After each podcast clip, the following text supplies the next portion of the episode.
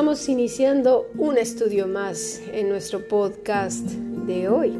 Tenemos como invitado al pastor Pedro Piñol. ¿Cómo está, pastor? Pues estoy muy bien, muy agradecido a Dios por la nueva oportunidad de estar aquí en la Fundación Bíblica y dando gracias al Señor por estas oportunidades preciosas de estar con nuestros estudiantes alrededor de la palabra. Pues sí, vamos a tener un tema bastante interesante, pastor. Fíjese que hemos estado estudiando el Evangelio de Lucas en el capítulo 13. Ya el Señor estaba pues lidiando con los religiosos de la época, ¿verdad? Que bien podían haber sido fariseos, saduceos, escribas o gente convencional. Todos ellos estaban ahí en esa religiosidad y ritualismo. En el, para la religiosidad no se necesita un título, ¿verdad? En absoluto, en absoluto. Y lo puedes ver en, alrededor ves esa religiosidad, ese vacío y tantos que habían ahí en tiempos del Señor Jesucristo, como bien has dicho, fariseos, saduceos, los mismos publicanos, todos ellos, fíjate, ninguno de ellos reconoció al Señor Jesucristo. Estaban mm. cegados por la misma religiosidad.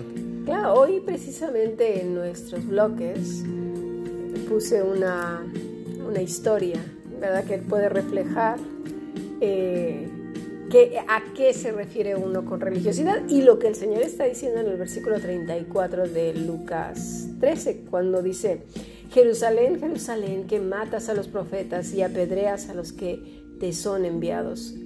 ¿Cuántas veces quise juntar a tus hijos como la gallina sus polluelos debajo de sus alas y no quisiste?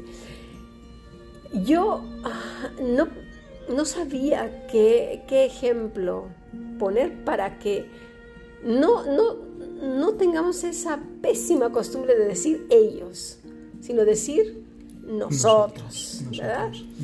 Y, puse el ejemplo de una esposa, de un matrimonio, de un esposo que se va de viaje muy lejos a trabajar y, y, la esposa pues queda con aquella añoranza, ¿no? De querer volver a ver a su marido y escribe diario cartas de amor diciéndole cuánto le ama, cuánto le echa de menos. Algunas cartas con lágrimas, otras con besos, otras perfumadas para que él se acuerde de ella, ¿no? Y cuando él recibe esas cartas, pues usted imagínese, ¿no?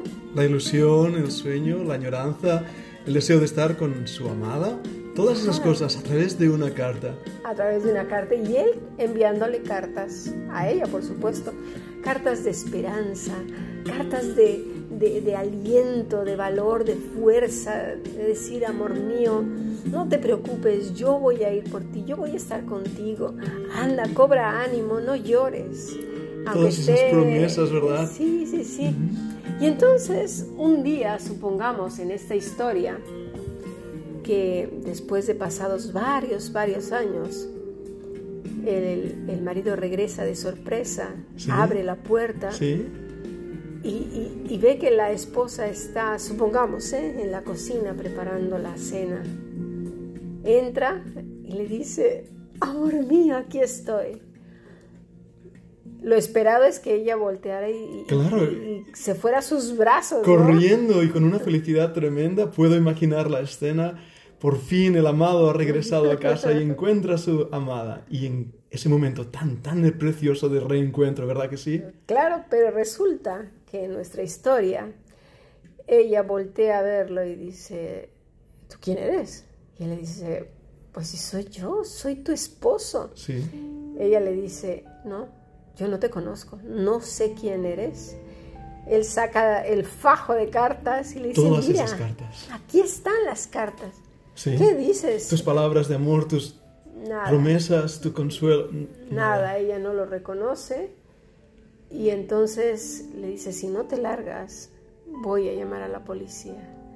Y él, pero si soy yo. Y mírame, mira mi cara, mira todo. Mira mi voz, escúchame. Ella le dice que no. Y, la explicación de todo esto, que todavía no termina la, la historia, es que ella en realidad se, se regodeaba en esas cartas en donde ella se veía tan buena, tan poética, su concepto de sí misma de amor y de pasión empezó a subir su orgullo a tal punto que olvidó al amado. se enamoró de sí misma y de su manera de amar, Pero no del amado. pero no del amado. Eso es religiosidad. Eso es lo que le está pasando aquí Sí. en este capítulo, en este versículo, y lo que le pasa a la iglesia también. Por eso el Señor dice que muchos le van a decir, Señor, Señor, en tu nombre hicimos esto y aquello, y Él va a decir, yo no te conozco. ¿Por qué? Porque estas personas se enamoraron de sí mismas, de sus formas, de sus haceres. Entiendo. Y esa imagen, esa historia, por más triste que sea, es un buen ejemplo de lo que realmente está pasando dentro de este cristianismo religioso. Recuerdo la iglesia en Éfeso, cuando el Señor le dice, tengo contra ti que has dejado tu primer amor. Es el pecado actual de este cristianismo sin Cristo. Exactamente. Estuvimos leyendo también Deuteronomio 32. Sí. Eh, si quiere leer los primeros dos versículos, pastor. ¿Cómo no? Dice así, Deuteronomio 32, 1 y 2. Escuchad cielos y hablaré, y oiga la tierra los dichos de mi boca. Goteará como la lluvia mi enseñanza, destilará como el rocío mi razonamiento, como la llovizna sobre la grama y como las gotas sobre la hierba. Todavía hasta el día de hoy el Señor sigue hablando. Pero tristemente el religioso, la religiosa, solo se escucha a sí mismo y lo que el hombre le dice. Es decir, no escucha a Dios, se fía de los hombres. No es aquella persona que conecta con Dios a través de la escritura. Este estudio, por ejemplo, que estamos dando ahora mismo, estamos dando un consejo para acercar a la persona, empujarla a las escrituras, ¿Correcto? ¿Sí? que vaya Sí. y en un momento de solitud lea esto mismo, porque la palabra eh, de, Dios, ya hemos repetido cantidad de veces este pasaje de que es viva y eficaz.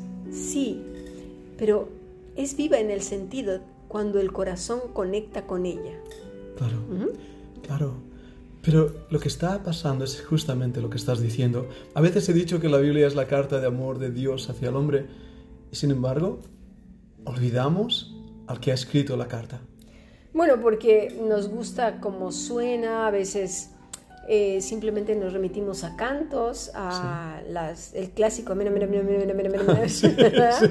O, o esas frases hechas, ¿no? Que las decimos sin tener ningún sentido. Oh, que Dios te bendiga. Es por la gracia de Dios, su misericordia. Yo creo Son que palabras.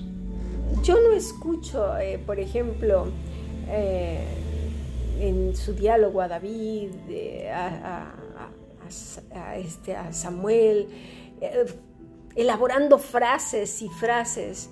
No, Mira los salmos, son realmente palabras que nacen desde el corazón. Muchas veces en tus clases has dicho, ¿no? Que la boca revela el corazón. Los salmos revelan lo que había en el corazón de David y aquí lo que hemos leído en Deuteronomio nos muestra esa hermosura, ¿no? Goteará como la lluvia mi enseñanza. Bueno, porque eh, intentamos en cada clase, en cada podcast, empujar a las personas a que vayan a Cristo. Y sí, Sí, estamos sí. enseñando la palabra de Dios, pero las personas tienen que conectar con la palabra de Dios, con Cristo. No con nosotros. Pueden conectar conmigo, pueden conectar con usted en el sentido humano, como amigos, Sí, ¿verdad? Eh, entre profesor y alumno. eh, En esa relación es- humana es correcto. está sí, bien. Sí. pero hay una conexión que, que traspasa todo lo, lo- lo humano y, y es la que nos da seguridad en un mundo tan revuelto como el que estamos es. viviendo. Dice es. el versículo 3, dice, porque el nombre de Jehová proclamaré, engrandeced a nuestro Dios. Él es la roca cuya obra es perfecta, porque todos sus caminos son rectitud. Dios es verdad y ninguna iniquidad en él, eh, hay en él, ¿no? Él es justo, él es recto. Qué hermoso, qué hermoso versículo, Cami. ¿Y cómo define a nuestro Dios? ¿Y cómo define su obra? ¿Y cómo define cómo Él es esa roca? Ya, pero fíjese que en el versículo 3 dice, porque el nombre de Jehová proclamaré engrandecer a nuestro Dios. Esto Sí. ha traído un doblez, es el, el mismo ejemplo de la carta. Entiendo, entiendo. Es decir, La misma esposa. Vayámonos otra vez a este ejemplo. La esposa canta súper bonito, habla el nombre de su esposo, eh, todo el día está cantándole canciones de amor que... eh, no sé, a ver qué canciones hay de amor, yo qué sé, la que sea, yo ya no se me ocurre más que la de Cucurrucurú Paloma, pero eso Eso no ya es. no sirve, eso ya es bonita.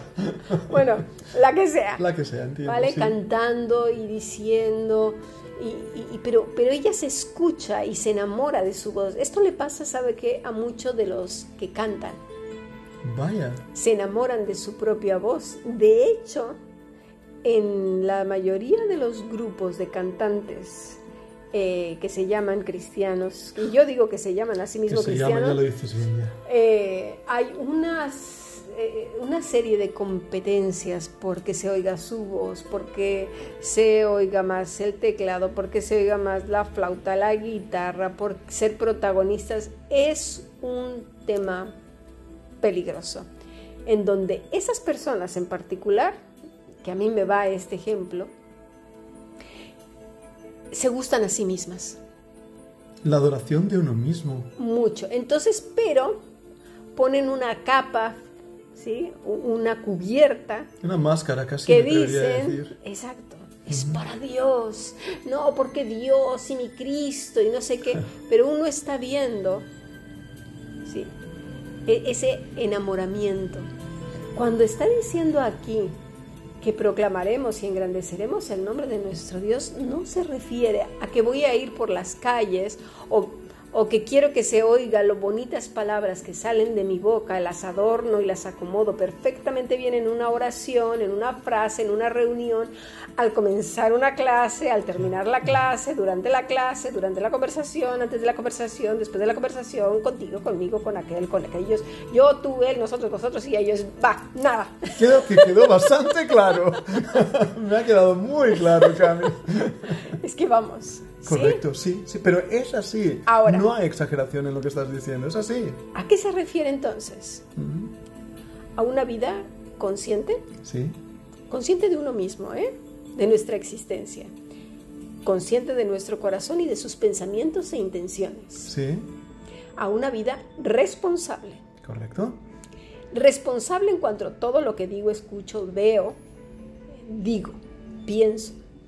Hay intención en mi corazón. Y que además me hago responsable de mis errores con todo y sus consecuencias. Correcto, así es. Pero también me hago responsable de mis aciertos con todo y sus consecuencias. ¿Y cuál es esa consecuencia? La gloria de Dios, porque si algo bueno sale en mí, es porque Dios puso su imagen y semejanza en lo que yo soy. Con lo cual, si hago las cosas bien, expreso en todo mi ser quien me ha creado. Correcto. Y eso es lo que está diciendo aquí, engrandecer a nuestro Dios. No por lo que yo esté diciendo o porque vaya y reparta panfletos en toda la plaza del- de, de- de aquí, de, de donde sea, No, ni en absoluto. o Biblias o lo que sea. No, es la expresión del ser. Sí, sí, lo entiendo. ¿Sí? Sí. Y ese énfasis que haces tan importante, recuerdo las palabras en la Biblia, recibisteis de gracia. Lo que tenemos es lo que Dios nos ha dado. ¿Y nos lo ha dado para qué? Para usarlo. Para expresarlo, ¿verdad? Eso Entonces, es vivir de manera recta, justa y perfecta. es. ¿Responsable? Responsable, como lo acabo de decir, integridad, Sí, sí, sin dualidad, sí. Sin ¿Eh? hipocresía, sin máscaras. exacto. Entonces, ahí estoy engrandeciendo el nombre del Señor. Eso es. En, Eso to- es. en todo lo que hago, ¿eh? No, no es... eh, eh, es que a mí me avisa, ¿sabe por qué utilizo tanto esas exageraciones? Porque la gente tiene el, el catolicismo, tanto romano como protestante, Ah. reformado en sus cabezas, que cree que solamente es en un lugar concreto, un día concreto, haciendo cosas concretas. Y esto se refiere a toda la plenitud de la existencia donde se mueve el ser humano en todos los roles, en toda su manera de ser, con todas las personas, en toda su existencia, desde que amanece hasta que anoche se despierta, vuelve a amanecer, señal. Cada pestañeo, en donde quiera que va, sea solo, acompañado, a lejos, cerca, arriba, abajo, da igual, alrededor, alrededor, como dice Plaza Sésamo. Creo una vez más, Cami, que me queda muy claro y espero que los estudiantes también. Muy claro. Y sabes, recuerdo también, Pablo lo dice, ¿no? O sea, que comáis o bebáis o hacer cualquier cosa, la vida en sí. Ya, el problema, ¿sabe cuál es? Que Dime. cuando estas personas les leen estos pasajes, Sí, hay una coletilla. La coletilla es hazlo aquí, en el lugar donde te reúnes. entre esas cuatro paredes, Hazlo de tal manera que vayas a repartir panfletos, que vayas a predicar aquí, que vayas a la cárcel, que vayas a... Ya redujeron la expresión del ser humano a unas cosas concretas y eso es religiosidad, claro. porque están reduciendo la expresión de la, de la hechura de Dios a cosas hechas, en, concretas, en un solo lugar, momento y espacio. Por eso soy tan, tan amplia en, en- en el- en lo que estoy hablando, porque estos reduccionistas lo que hacen es que la persona lo exprese en una sola forma. Entiendo. ¿Y eso? Entiendo. ¿Qué provoca? Doblez, hipocresía y carga. Y carga. Culpa. Podría decir, sí, eso que iba a decir, culpabilidad en aquellos que no pueden hacerlo por las razones que sean. Se sienten, hoy yo no estoy sirviendo a Dios, yo no estoy agradando a Dios porque no reparto los panfletos, porque no voy aquí, no voy allá, no canto bien, no doy como otros dan. Y esa culpabilidad se produce justamente por lo que acabas de, de expresar. Exactamente. Por eso utilizo la, la- tantos ejemplos. Sí, sí. Tanto para que no quede eh, una grieta en donde digan, aquí no, no. El- lo que está diciendo aquí engrandec- engrandecer a nuestro Dios es la expresión del ser humano en todo lo que Él es, va a reflejar quién lo hizo. Sí, Y más aún todavía, quién le ha dado una nueva vida. Es así de sencillo. Cuando vivimos para aquello que Dios nos formó, es cuando le estamos glorificando. Exactamente. Es así de sencillo. Por ejemplo, un colibrí. Bien. Un colibrí que anda volando, ¿verdad? Que son tan lindos. Son hermosísimos, sí. Que van eh, pues tomando de la miel de, de- de las flores Sí. y van y vienen. Ellos están expresando, están engrandeciendo a Dios, porque cuando uno los ve, dice, wow, ¿cómo sabe este pajarito qué hacer? Sí. ¿A dónde ir? ¿Cómo? ¿Qué, qué flor elegir? ¿Cuán- ¿Quién se lo dijo? Correcto, correcto. ¿Verdad que sí? Está viviendo para lo que Dios le creó y le está glorificando. Pues el humano Ujú. es todavía mucho mayor y mejor que un pajarito. ¿Por qué? Porque, porque crea, porque es artista, porque canta, porque eh, edifica, porque da vida, porque Sí. ama, porque Sí. perdona, porque es humilde, porque muestra eh, la expresión. Es, es- el humano es la expresión de Dios en, en unos cuerpos tan pequeñitos. Sí. ¿Sí? Puedo decir casi que es la excelencia dentro de la creación. Dios creó al hombre y vio que era bueno en gran manera. Y sin embargo, volviendo al ejemplo que ponías al principio de este podcast, nos hemos enamorado de nosotros mismos y de nuestra apariencia hemos olvidado al verdadero amado. Claro, porque aparte, usted imagínese, estos grupos reduccionistas que dicen que solamente sí, eh, Dios sí, que no es sacrificio, todo lo que sea, pero la coletilla, pero solo puede servir aquí, haciendo esto, yendo a- acá, acullá. Ya, ya, Ujú. entiendo. Entonces, cuando usted lo hace aparentemente bien, o su líder o, o su pastor, y disculpe porque usted es pastor, pero bueno, entiendo. eh, por favor entiéndase, Sí. Eh, me estoy refiriendo a gente manipuladora, ignorante, que se engorda de- con el, la obediencia, sumisión y dinero de las personas. Sí, mira, ¿sí? el Antiguo Testamento habla de los pastores necios y de los pastores de Israel y cómo Dios realmente les habla claramente. Y francamente no son pastores, son Ahora. realmente gente que ataca a las ovejas. Imagínese usted que entonces esa persona les dice, excelente, lo has hecho muy bien.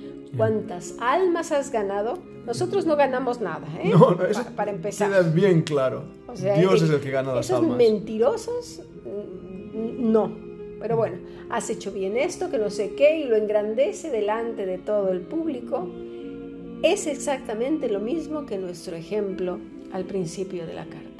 Se empiezan a olvidar del Todopoderoso para engrandecerse ellos mismos, Así es, el grupo, la obra del grupo y lo populares que son entre el, medio donde se mueven, lo que sea. Así es. Y así mismo se empiezan a llamar los grandes y las grandes mujeres y hombres de Dios.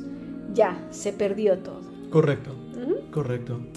Entonces, eh, fíjese, vamos a continuar. Eh, ¿Quiere leer eh, el versículo 5? Dice la corrupción no es suya, de sus hijos es la mancha, generación torcida y perversa.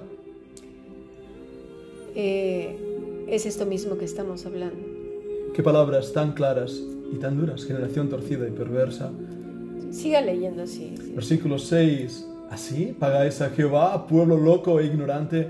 No es Él tu Padre que te creó, Él te hizo y te estableció. Este es el problema, la locura de, de los últimos tiempos. Sí, Pero no estoy hablando del mundo. La locura de estos grupos que se llaman cristianos, pero son esa esposa entiendo. enamorada de sí misma, Sí, sí. de sus formas, ¿verdad? De cómo escribe las cartas, cómo dice, cómo ese romanticismo que se ha creado y que Sí. se suena muy bonito, de esas cosas que dice que va a hacer y que no sé qué y hace, pero que cuando llegó es el esposo, Lo, lo olvidó, Lo no echó, lo ¿no? Conocía, lo hecho- ignoró. en nuestra historia ella llama a la policía y se lo llevan. Aún, aún peor. Sí, Ujú. Entonces, eh, lamentablemente esto es lo que está pasando también con las personas que estamos denunciando y desde la Fundación Bíblica denunciamos muchísimo este grave pecado así es. de, de exaltación de los grupos, de la coerción que eh, aplican sobre las personas, que imagínense, ¿sabe cuál es el tesoro más grande de una persona, de una familia? Su libre albedrío. Su libre albedrío, la libertad de escoger. Pues ellos secuestran el libre, el libre albedrío de las personas y los dejan sin saber qué decidir sobre la vida, porque quienes deciden hasta qué vestirse, qué comer, con quién convivir, qué visitar, qué disfrutar, imagínense. Incluso eso, Cami, qué esclavitud. Los anulan por completo. Exacto. Es un control del mismo ser. Es un secuestro del libre albedrío. Sí, sí, sí, sí. Estas personas viven con una culpa terrible. Y por eso Sí. el Señor aquí está diciendo, así pagáis a Jehová, pueblo loco.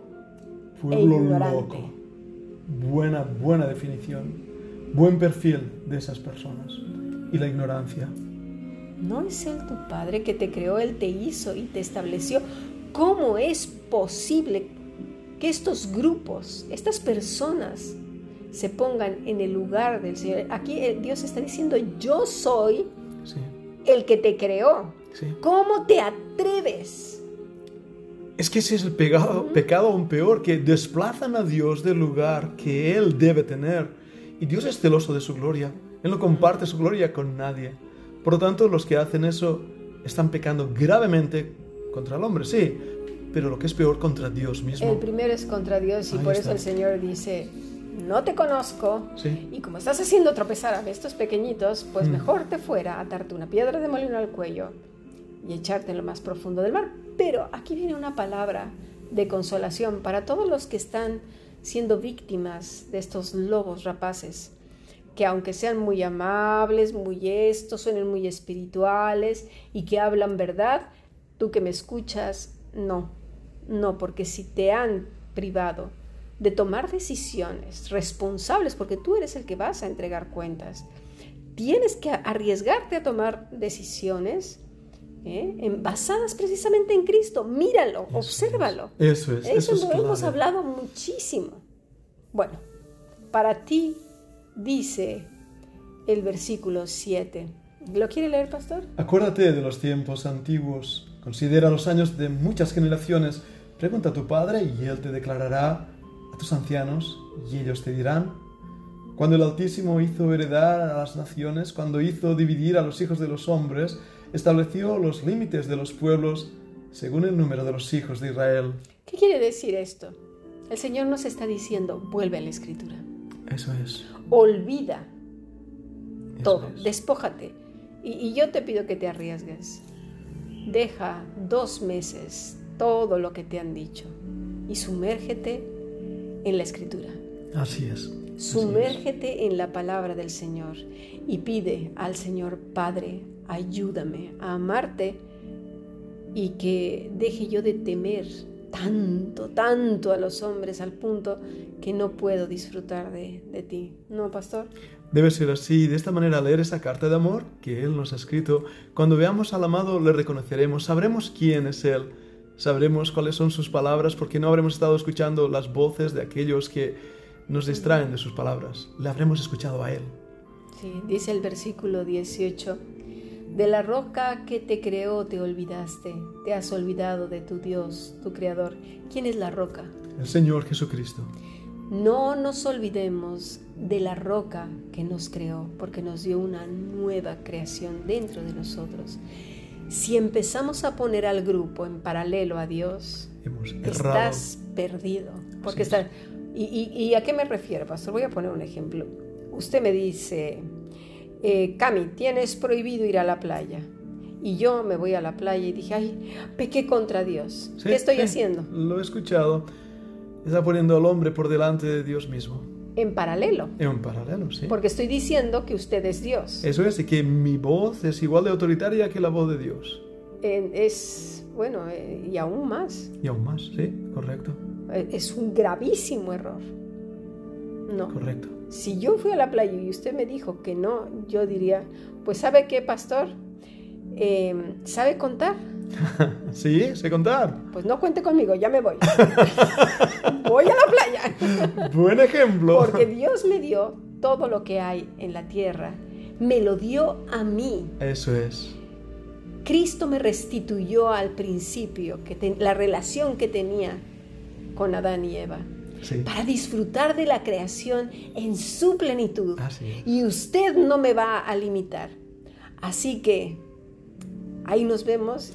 No cuentes Eh. conmigo. ¿ah? Ahí nos vemos, cocodrilo. Yo ya. y no digo cocodrilo por reptiliano, sino lo digo porque yo ya no tengo nada que. Voy a disfrutar de todas las cosas que Dios me ha dado. Eso es ¿Sí? cuánto me alegro que esto sea un ejemplo, pero muchos, muchos de los estudiantes que están escuchando esto lo han vivido y se han quedado con esa culpabilidad, con esa esclavitud, con esa pérdida, ese, ese control, esa pérdida del libre albedrío. Así es. Yo quiero que se queden, por favor, con este pasaje tan bonito, que no, no nos olvidemos de la roca que nos ha creado, que es Cristo. ¿eh?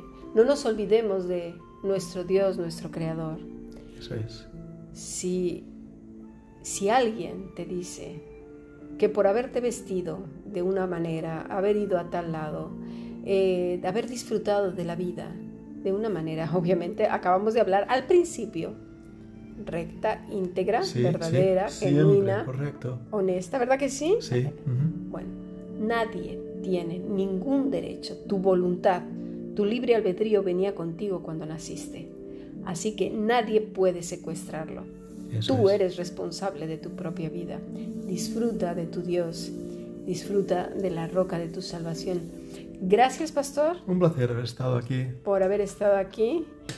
Y bueno, nos vemos mañana en Adoración de Siervos a las 8 de la noche por nuestro canal de YouTube, eh, Fundación Bíblica, a 8 de la noche España, ¿eh, pastor? en España, eso es. Esperemos que todos los estudiantes, aún de fuera de España, puedan estar con nosotros en tu clase que Sí. con tantas ganas anticipamos. Una clase mañana. eh, prepárense, prepárense porque va a estar muy buena. Gracias, Cami. Dios te bendiga. Bendiciones, gracias.